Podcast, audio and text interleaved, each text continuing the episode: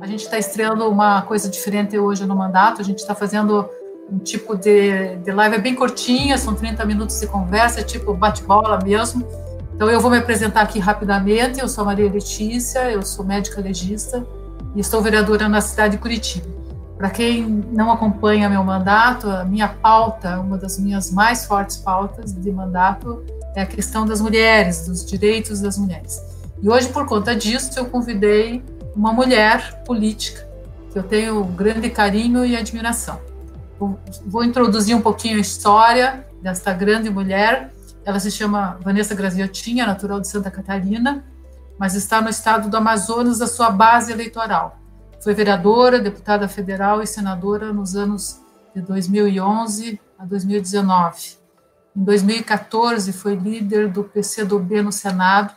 Enquanto senadora, foi membro da CPI, do, das CPIs, que são CPI da Petrobras e CPI do CARF, do Conselho de Administração de Recursos Fiscais, além de ser uma das maiores vozes contra o impeachment da presidenta Dilma Rousseff.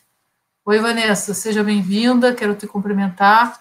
Essa conversa aqui é sobre exatamente os desafios que as mulheres enfrentam na política, e eu gostaria muito de manter a nossa conversa dentro desse tema, porque como é 30 minutos, é meio bate-bola, assim, queria manter o tema por aí, pode ser? Claro, primeiro eu quero dizer da alegria, viu, prazer, eu que conheci Maria Letícia há pouco tempo, mas já ouvi muito falar do trabalho, uma vereadora que orgulha não apenas as mulheres, mas a população de Curitiba, e eu imagino a dificuldade que você, eh, Letícia, passa é, na Câmara de Vereadores, né? não é fácil, Curitiba é uma cidade que bastante é, é conservadora, e muitas vezes prefere ir pelo caminho mais fácil, né? É, levar ou, ou, ou, achar que aqueles preconceitos que criam em relação a algumas lutas como algo correto, né? Por exemplo, nós vamos falar de mulher hoje, e você é, pauta o seu mandato, como acabou de dizer, é bastante voltado para a luta e para a defesa dos direitos das mulheres. Isso é muito importante por ser necessário. Mas, lamentavelmente, muitas mulheres ainda veem de forma é, equivocada o que, que significa o feminismo, né? Então, assim, ah, feminista, não, eu não sou feminista, ou seja, porque na realidade, elas, elas, elas equiparam o feminismo ao machismo, que não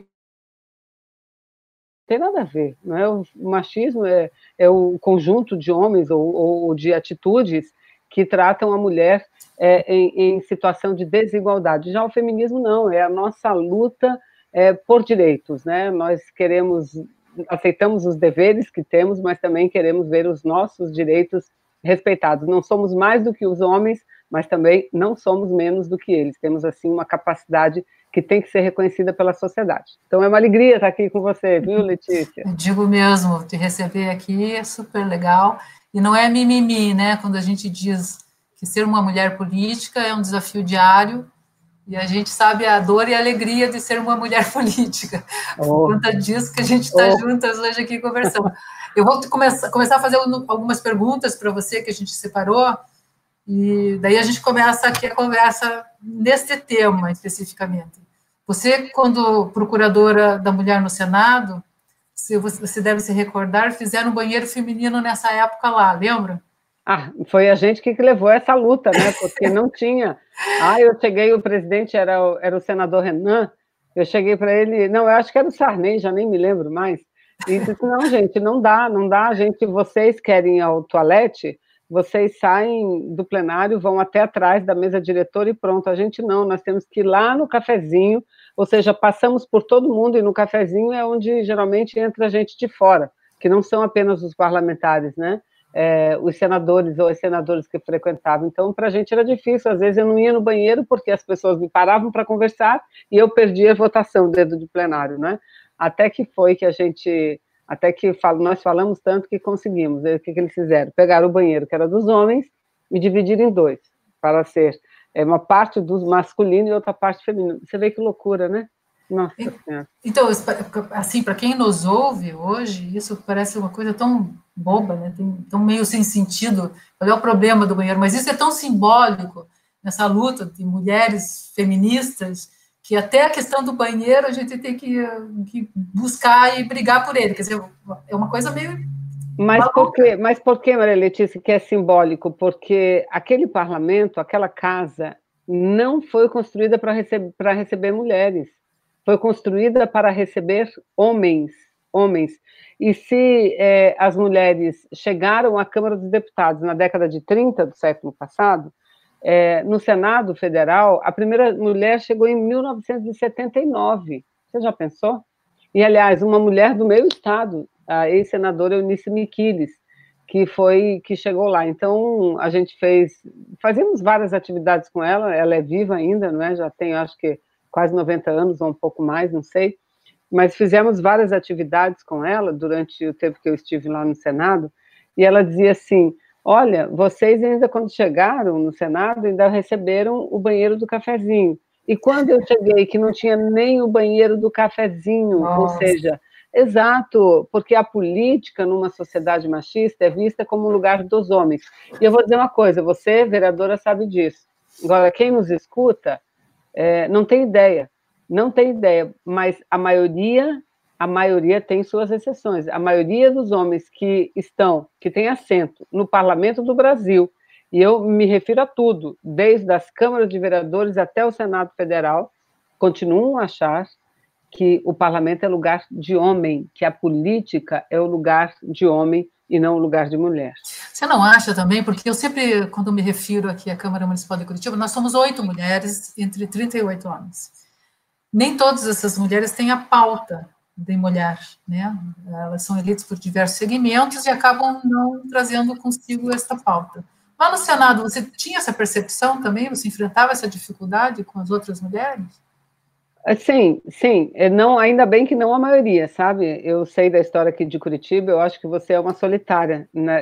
levantar essa bandeira, né? Uma solitária, mas tenha certeza, é uma solitária rodeada de mulheres, não só de Curitiba, do, estado do Paraná, mas do Brasil inteiro. Então é muito bom é, ter alguém como você assim na Câmara de Vereadores. Para a nossa, para, ou seja, para nossa, não sei, não é bem felicidade. Lá no Senado e mesmo agora que eu estou fora, eu sei que é assim.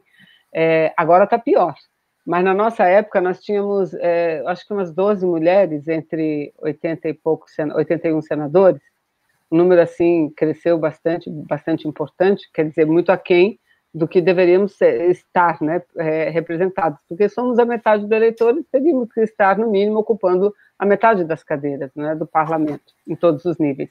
Mas, uhum. enfim, havia sim, como há ainda, algumas mulheres que achavam bobagem isso. Não, para que levantar bandeira sobre mulheres? Não, isso não sei o que, isso não sei o que lá. É um equívoco, porque a gente diz o seguinte: a gente sabe que a luta feminista, ou seja, a luta pela emancipação da mulher, é uma luta que ela, ela meio que está embrenhada com a própria luta de classes, porque a nossa opressão, quando a gente vai estudar, a gente vai ver que a opressão da mulher, ela nasceu exatamente no momento que nasce a opressão do homem pelo homem, exatamente, né? Então a mulher ela passou a ser jogada dentro do lar, da casa, para que os homens tivessem a certeza que eram as mães dos seus filhos, a quem eles deixariam as suas fortunas, a sua herança e tudo mais. Não é? Então, nós mulheres, durante muito tempo, só cumprimos a tarefa de dolar, dona de casa, cuidar da casa, do esposo, do filho, da filha. Não podíamos votar, nossas vontades eram expressas é, pelas vontades dos nossos pais e, posteriormente, pelas vontades dos maridos, não é? Então, a gente tem que entender esse lado mais, é, esse lado é, é, é, da origem da opressão da mulher. Então, tem muitas mulheres que, no fundo, no fundo, acham que o lugar da mulher é em casa mesmo. E que se a mulher quiser, tal, ela tem que ter a competência. Não é assim. Não é tem que ter a competência, ela tem que ter a possibilidade. E aí, é, é, Letícia, eu acho que a gente tem um bom exemplo para dar tem um bom exemplo para dar, que a mulher tem que ter a oportunidade, porque a mulher quer sim. O que a mulher não consegue é furar essa barreira que os homens criaram. Essa é a dificuldade. Nós conseguimos, a lei de cotas de candidaturas, ela vem de 85, né? Um pouquinho depois, de, uhum. da década de 80 ainda, veja, do século passado já, eu acompanhei tudo, eu estive em 85 na conferência da ONU, é, em Pequim, na China, eu era vereadora de Manaus e fiz parte da delegação. Foi uma das coisas assim, mais que marcou a minha vida e vai marcar para sempre, né? E a partir dali que surgiu essa orientação das Nações Unidas, da ONU, para que políticas afirmativas fossem abraçadas pelos governos dos países a fim de melhorar uhum. e ampliar a participação das mulheres. Né? Então, a, política de cotas é antiga, mas a gente não crescia na participação. Uhum. Por quê? Uhum. Porque eles criavam laranja, eles não deixavam a gente aparecer na TV, não davam dinheiro. Quando foi antes de, em 2018, nas eleições de 2018, nós conseguimos do Supremo Tribunal Federal, e eu digo nós porque fomos nós, literalmente, literalmente conseguimos que o Supremo Tribunal Federal, Federal dissesse o seguinte: bom, se tem que ter 30% obrigatório de mulheres, de mulheres não, de um gênero diferente, que no caso mulheres, né, na chapa, elas têm que ter direito a 30% do recurso, 30% da TV, e nós crescemos como nunca. 50% na Câmara de Deputados, ou seja, tá vendo? Isso aí, ó, é um bufete na cara dos homens, uhum. desses machistas, que dizem que nós não temos capacidade, e das mulheres, porque tem muita mulher, lamentavelmente, como você diz, machista. É, é verdade. Nessa época, mais ou menos, surgiu, se não me, falha a memória, a ONU Mulher também, né? Que já vem fazendo um trabalho belíssimo. Começou com essa questão da mulher, da participação política, depois ela veio para o enfrentamento à violência contra mulheres também, surgiu aquele programa He for She, que foi bárbaro também, que eu estou ansiosa para que, na verdade, isso aconteça, que eles venham apoiar essa, e lutar contra a violência doméstica também. Mas tem uma pergunta aqui para nós duas, olha aqui, ó. Gostaria de saber, isso já na, no YouTube, qual é a opinião das duas sobre lideranças femininas estarem se destacando mundialmente no enfrentamento à pandemia? Quer começar? Não, pode ir. Você é convidada. Você é convidada. Ah, não, veja, isso é muito bom, isso é muito bom. Acho que as mulheres elas têm se destacado é, em vários segmentos da sociedade. Agora, o importante é que exatamente no momento é, de crise, no momento de maior dificuldade, é que as mulheres se destacam. Né? É, é eu acho que é a Nova Zelândia a Nova Zelândia, que tem uma primeira-ministra muito jovem, acho que 40 e poucos anos, ela, ela, ela foi considerada mundialmente a melhor chefe de Estado no enfrentamento da Covid.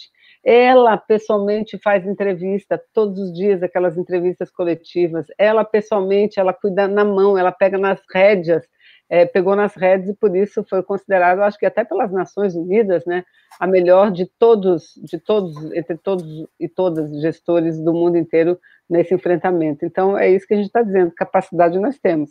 Nós só não podemos sofrer é, discriminação, nem permitir que as barreiras é, nos impeçam de avançar. É exatamente por isso que a gente luta. Aliás, se você é médica, eu sou farmacêutica, a gente só é isso que a gente é, porque nós lutamos por isso, porque nós éramos há não muito tempo proibidas, né, não, Letícia? Proibidas de frequentar bancos de escolas, muito mais de universidades, né? Então, tudo muito difícil para a gente. Mas é. por isso mesmo desafiador, né? Por isso que elas se destacam muito. Não, quando a gente olha o passado, né, a gente teve que brigar para votar. Olha que coisa mais é. maluca isso. Mas eu vejo essas mulheres hoje muito assim diferenciadas, em especial vamos falar da questão da pandemia, porque elas têm um olhar muito mais humanizado em relação a esse enfrentamento também. Porque elas já fazem coisas grandiosas, né? Angela Merkel, por exemplo, que é ministra na Alemanha, nossa, ela já tem uma construção maravilhosa, assim, não só na pandemia, mas na pandemia, olha a Alemanha como é que tem enfrentado é. essa situação. E outras manifestações. Então, honestamente, não me surpreende essas mulheres estarem dessa forma agora durante a pandemia, porque elas já têm uma caminhada que é exatamente seguindo esse modelo, que é um tanto mais humanizado, até tratando da questão de horas de trabalho, né? Quer dizer, a gente enfrenta aqui no Brasil o pessoal querendo que a gente trabalhe mais e ganhe menos por hora, e nos outros países as pessoas estão pensando em trabalhar menos e melhorar a qualidade de vida, porque até a longevidade e tudo depende dessa questão. Mas, enfim, eu queria também lembrar uma coisa aqui, Vanessa. Em 2006, você votou a favor do, da Lei Maria da Penha. Depois, em 2015, você apoiou a lei do feminicídio também. Daí eu fico pensando, você transitando lá em Brasília, como é que é você convencer os homens a votar a favor de projetos para mulheres? Olha, você sabe que é tudo muito difícil você a gente conseguir avançar Aqui para você eu já sei que é quase impossível, né? Porque você é tão minoria aqui, mas lá para a gente, é, a gente também é, é minoria. Até então a, a, a Câmara tinha 10%, agora são 15% da, da, de mulheres na, na Câmara Federal, mas é tudo muito difícil nesse tema. Mas é, a gente tem aquelas que não, que não desenvolvem a luta conosco, as colegas parlamentares, mas a, grande, a maioria lá sim, ela se engaja, não é independente do partido, da posição tal. A maioria das mulheres do Congresso Nacional se engajam sim nessa luta. E tudo muito difícil. Agora, a pauta, com muita dificuldade, e eu vou falar sobre isso, mas o que a gente consegue avançar um pouco mais é exatamente a pauta do combate à violência. Porque os homens também, eles não podem ser contra tudo tudo que as mulheres defendem. Então, alguma coisa eles têm que ser a favor. Então, com muita dificuldade, a gente consegue avançar um pouco nessa pauta. Aí eles, ah, tá vendo como eu luto contra a violência é, que, que as mulheres sofrem e tal. A mais difícil de todas é a questão da participação na política.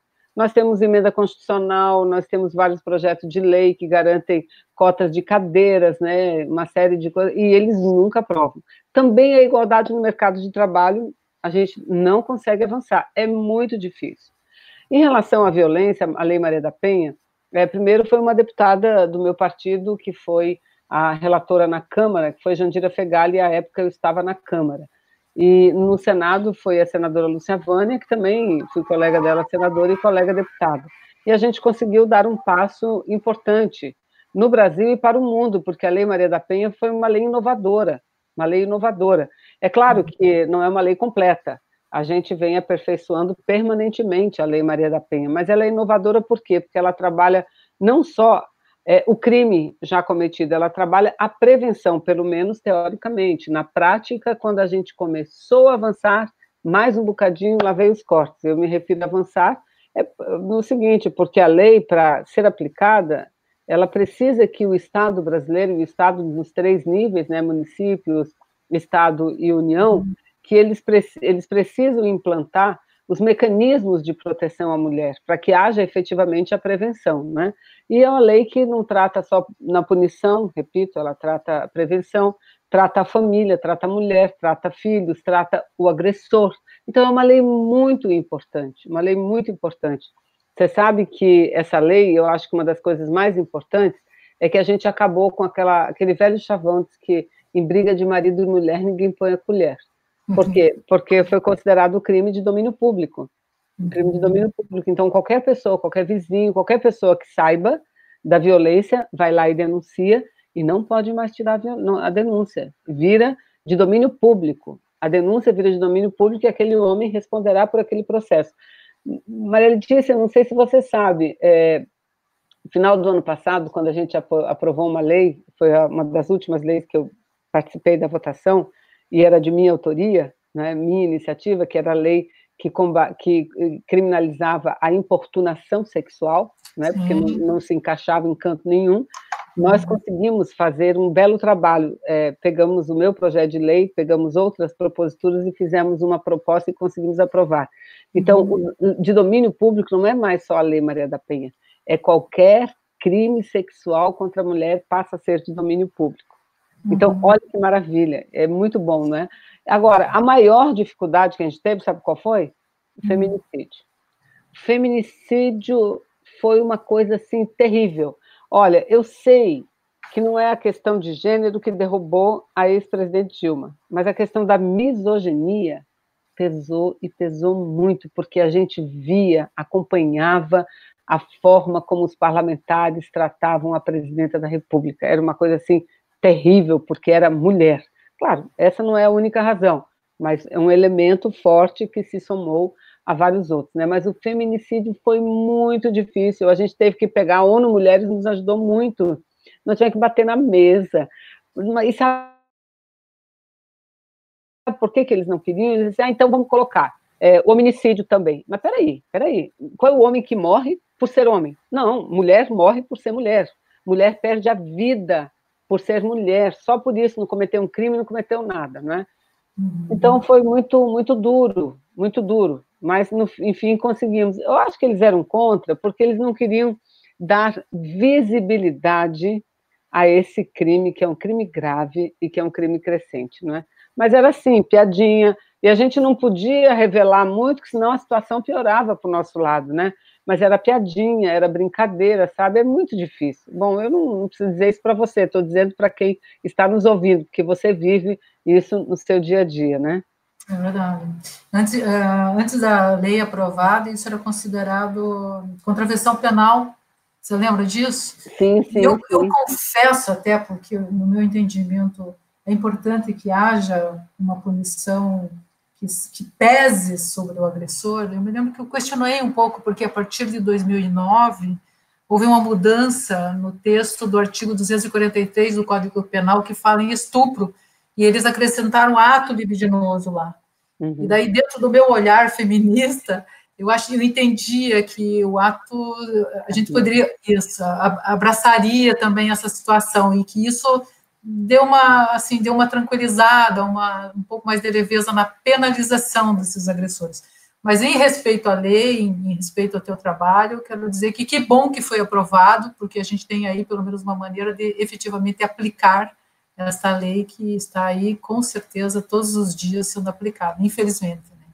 A Elza está mandando abraço, já mandou beijo, está cumprimentando, a Elza Campos. A Elza! É, a Elza. É, vou ler uma mensagem dela aqui, ó, parabenizar o encontro das duas mulheres de luta, saudar a Vanessa e perguntar como as mulheres podem contribuir para romper esse governo federal inimigo das mulheres, inimigo da saúde, inimigo da educação, Vanessa. E agora?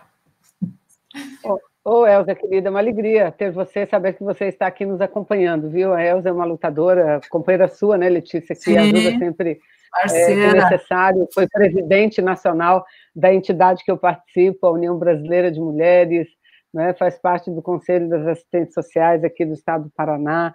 Enfim, é uma grande lutadora, é uma grande mulher, uma mulher em, que, em quem eu me inspiro muito, me inspirei sempre. Eu não sei se eu já disse isso a ela, mas me inspiro muito na Elza, viu? Então, muito obrigada, Elza. Olha, nós mulheres tivemos sempre, em todo o processo é, de luta da sociedade, tivemos um papel muito importante. Agora, nessa luta de resistência, nessa luta contra é, o presidente Bolsonaro, não é diferente. Eu acho que as mulheres também têm se destacado aí. E é bom que se diga, nós não somos contra um presidente da República, nós somos contra os atos desse presidente da República. Você veja, enquanto, enquanto o Brasil tem 10 mil mortes, ele vai passar de jet ski. Eu fiquei assim estarrecida, não sei se vocês viram, é, o filho, que é o deputado, né, o quase, como? Ele era o quase, peraí, eu já vou, ele era o quase embaixador do Brasil nos Estados Unidos. Olha só, gente, ai meu Deus, aquele lá que tem as rachadinhas nos gabinetes também, sabe? Mas enfim, deputado federal Eduardo Bolsonaro.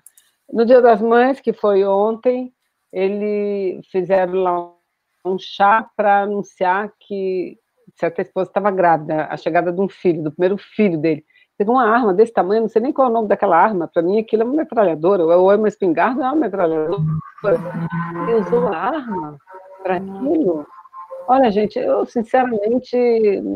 Bom, para mim não é surpresa, não é surpresa, mas é uma coisa que choca eu, a gente já sabia disso, eu convivi com o Bolsonaro 20 anos no Congresso Nacional, nunca troquei uma palavra com ele. Aliás, ele só se aproximava das mulheres para xingar as mulheres, para desrespeitar as mulheres, porque ele é, tratava todos muito mal lá, mas as mulheres em especial, em especial, é uma coisa assim terrível, né? Então, eu acho que é isso, não só pelo que ele faz contra nós, as mulheres, mas contra o próprio país, é, agora na pandemia, antes da pandemia, você veja o projeto dele não é só um projeto neoliberal que tira direitos dos trabalhadores, dos aposentados, é um projeto neocolonial. Ele teve naquele domingo anterior a esse, naquela manifestação em Brasília, a bandeira que o acompanhou, a bandeira do Brasil lá embaixo, a bandeira dos Estados Unidos lá em cima.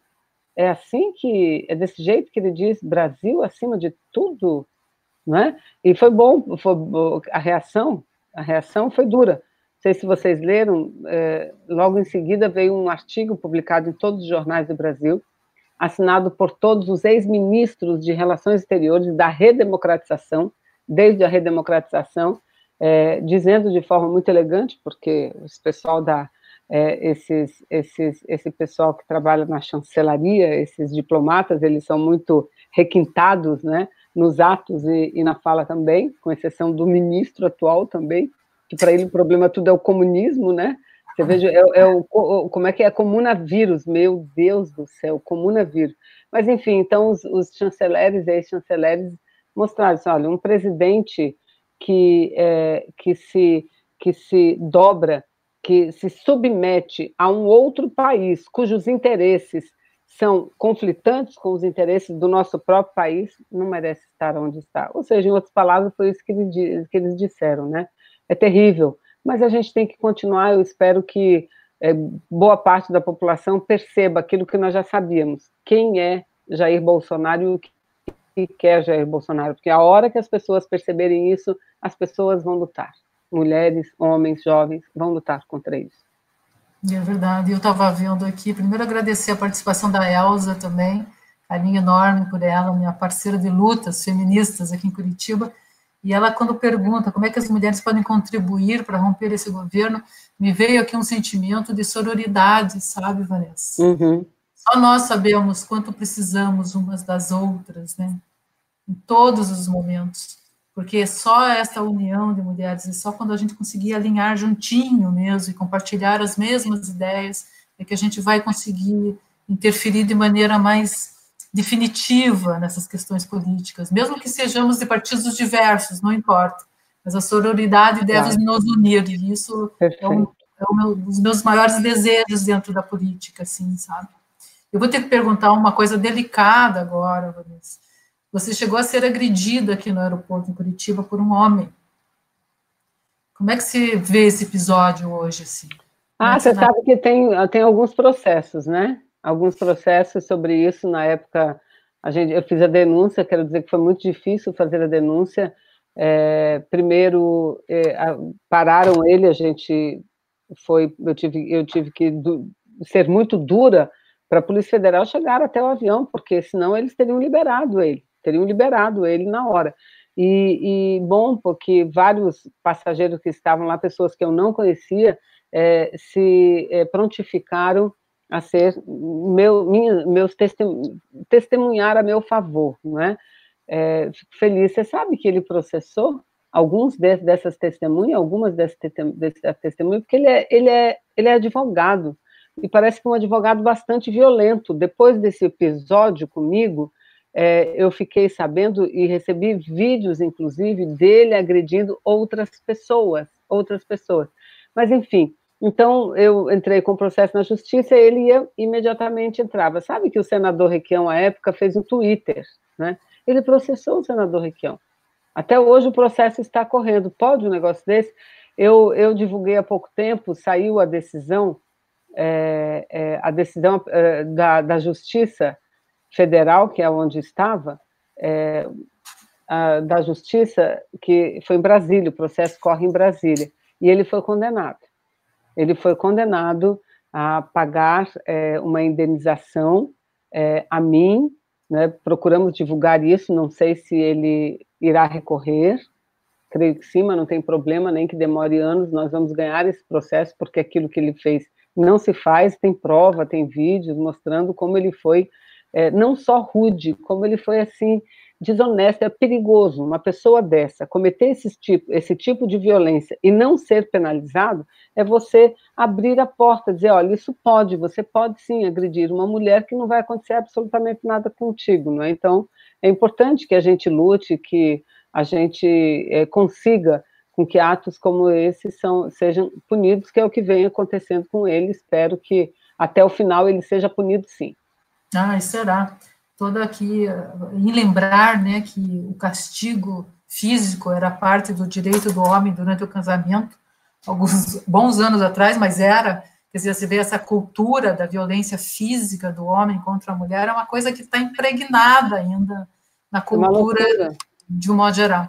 Mas, enfim, Olha, nós estamos já perto dos, de finalizar nossa conversa, que se vê maravilhosa e super rápido, passou nosso tempo. E para finalizar, quando você foi no meu gabinete, a gente estava tentando transformar em iniciativa popular um projeto de 50%, lembra, de cadeiras sim, na Câmara sim, Municipal de Curitiba. Quero sim, a tua opinião sobre isso, daí a gente finaliza a nossa conversa aqui.